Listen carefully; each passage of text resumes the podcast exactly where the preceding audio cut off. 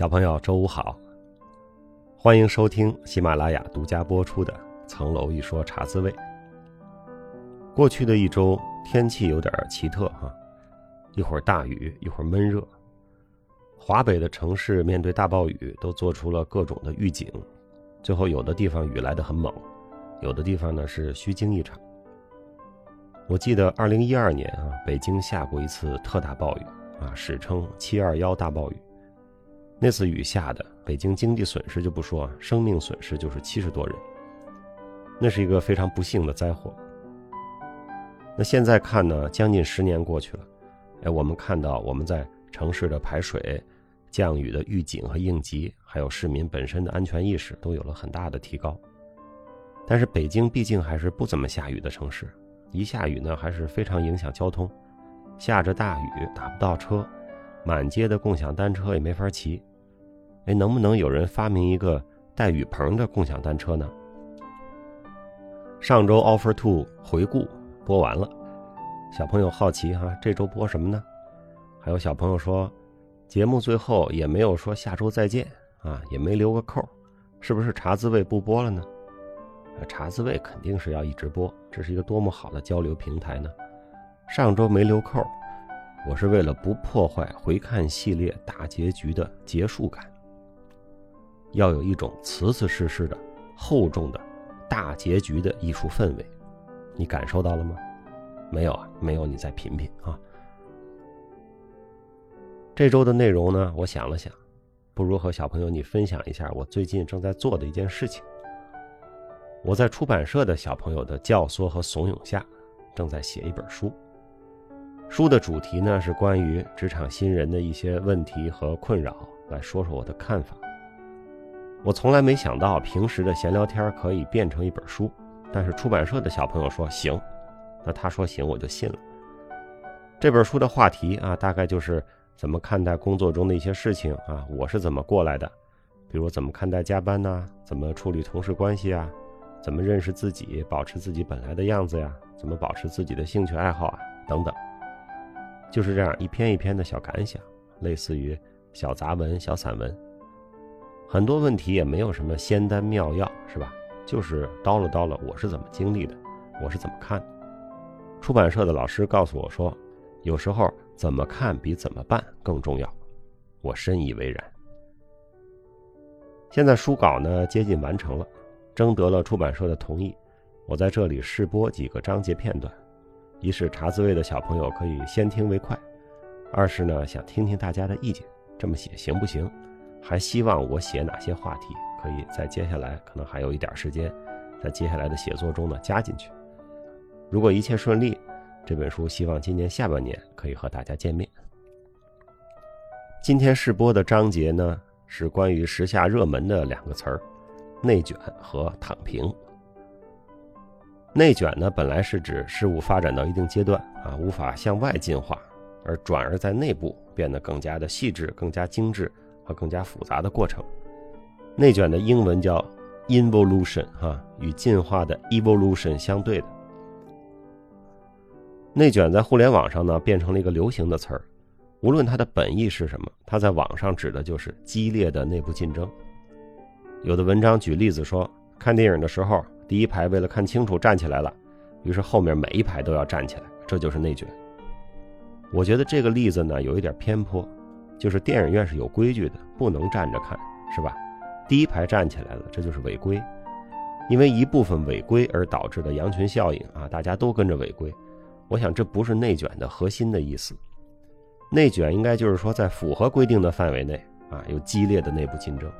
这个看电影的例子呢，如果一定要叫内卷，那它应该属于已经不顾规则的恶性内卷。内部竞争，哈，这个内部是一个诡异的词儿。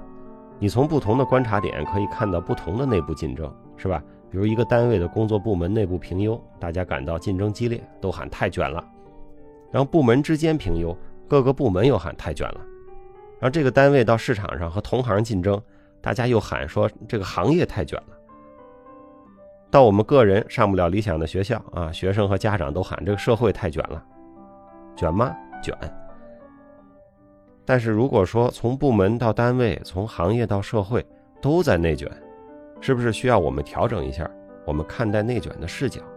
我们是不是把内卷的危害有点普遍化、扩大化了呢？社会的竞争从来都在，是吧？市场经济中更是如此。一件事情有竞争并不可怕，我们要回避的是恶性内卷，就如同上面说的啊，看电影站起来的违规竞争的例子。还有的恶性内卷呢，就是毫无建设性的竞争，靠拍马屁和趋炎附势啊来获得利益啊，这肯定是恶性内卷；靠互相倾轧来维持组织内部的平衡，这也是恶性内卷；靠布置无意义的工作。来占满大家的时间啊，这还是恶性内卷。遇到恶性的内卷，那只能打不起，但是我们躲得起哈。三十六计，走为上。你在这样的恶性漩涡里卷上一段时间，那整个人都要卷恶心了。恶性内卷如果出现，应该主要是制度设计问题，或者是领导方式的问题。大家最反感的就是恶性内卷，在有恶性内卷的地方，负责制度的人。负责领导的人啊，有责任改变这个状态。搞恶性内卷还批评别人不参与，那这就是缺乏管理道德的。既然有恶性内卷，那有没有良性内卷呢？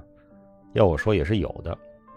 根据内卷本来的意思，在一个组织不能向前进化而开始向内细致化的时候，这就是内卷，是吧？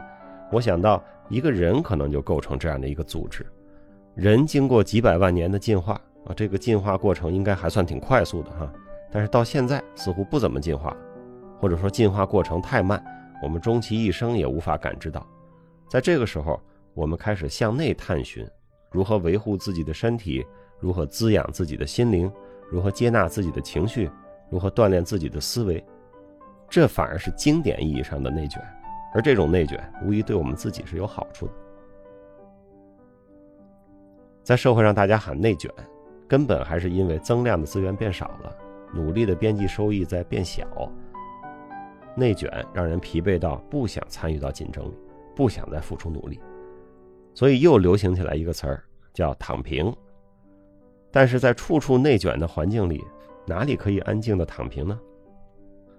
假使你身处恶性内卷的小环境，恐怕是连想躺平都不得，只能赶紧就地十八滚，滚出是非之地，才算太平。我是不反对间或躺平一下的，人生不能总是跑着、跳着、站着，生理上需要躺下睡觉，心理上也需要有时候躺平。人生的际遇啊，有高歌猛进的时候，有骄色阻滞的时候，面对环境提供的机会和不时变化的势头，人都需要调整，在该进的时候进，在该停的时候停。啊，所谓敌退我进，敌进我退，君子因时而动。你看，苏格拉底在城邦判决他死刑的时候，有机会逃跑，而没有逃跑，而是选择了躺平，情愿一死以达到他心中的正义。孔子说：“道不行，乘浮浮于海。”我的主张没人听，我就到海外去躺平。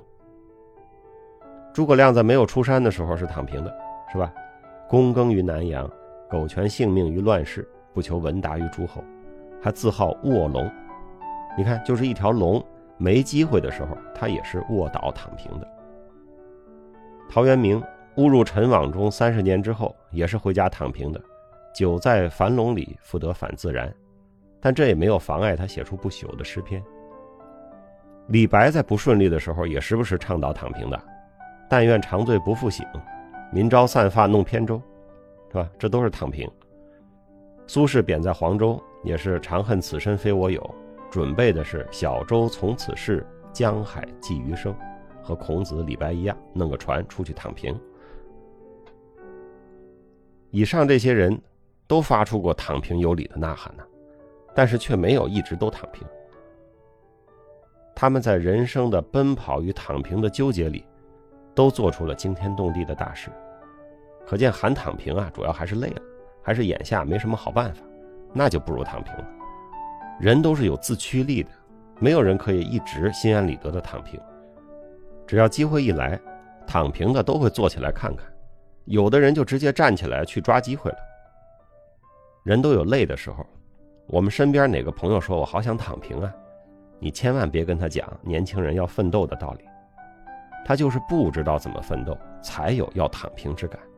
你就让他躺一会儿，他自己就起来了。非不让人躺，你就好比是熬鹰。熬鹰，小朋友知道是什么吗？是一种驯化野鹰的手段。猎人把鹰捕到了之后，人不睡觉，也不让鹰睡觉，得连续十天左右和鹰熬着，这样呢才能去除鹰的野性，把它驯服了。有朋友心累了，说我想躺平一会儿，你非不让人家躺，你是不是熬鹰呢？这又是何苦呢？啊，时间关系哈，今天就先读这么多。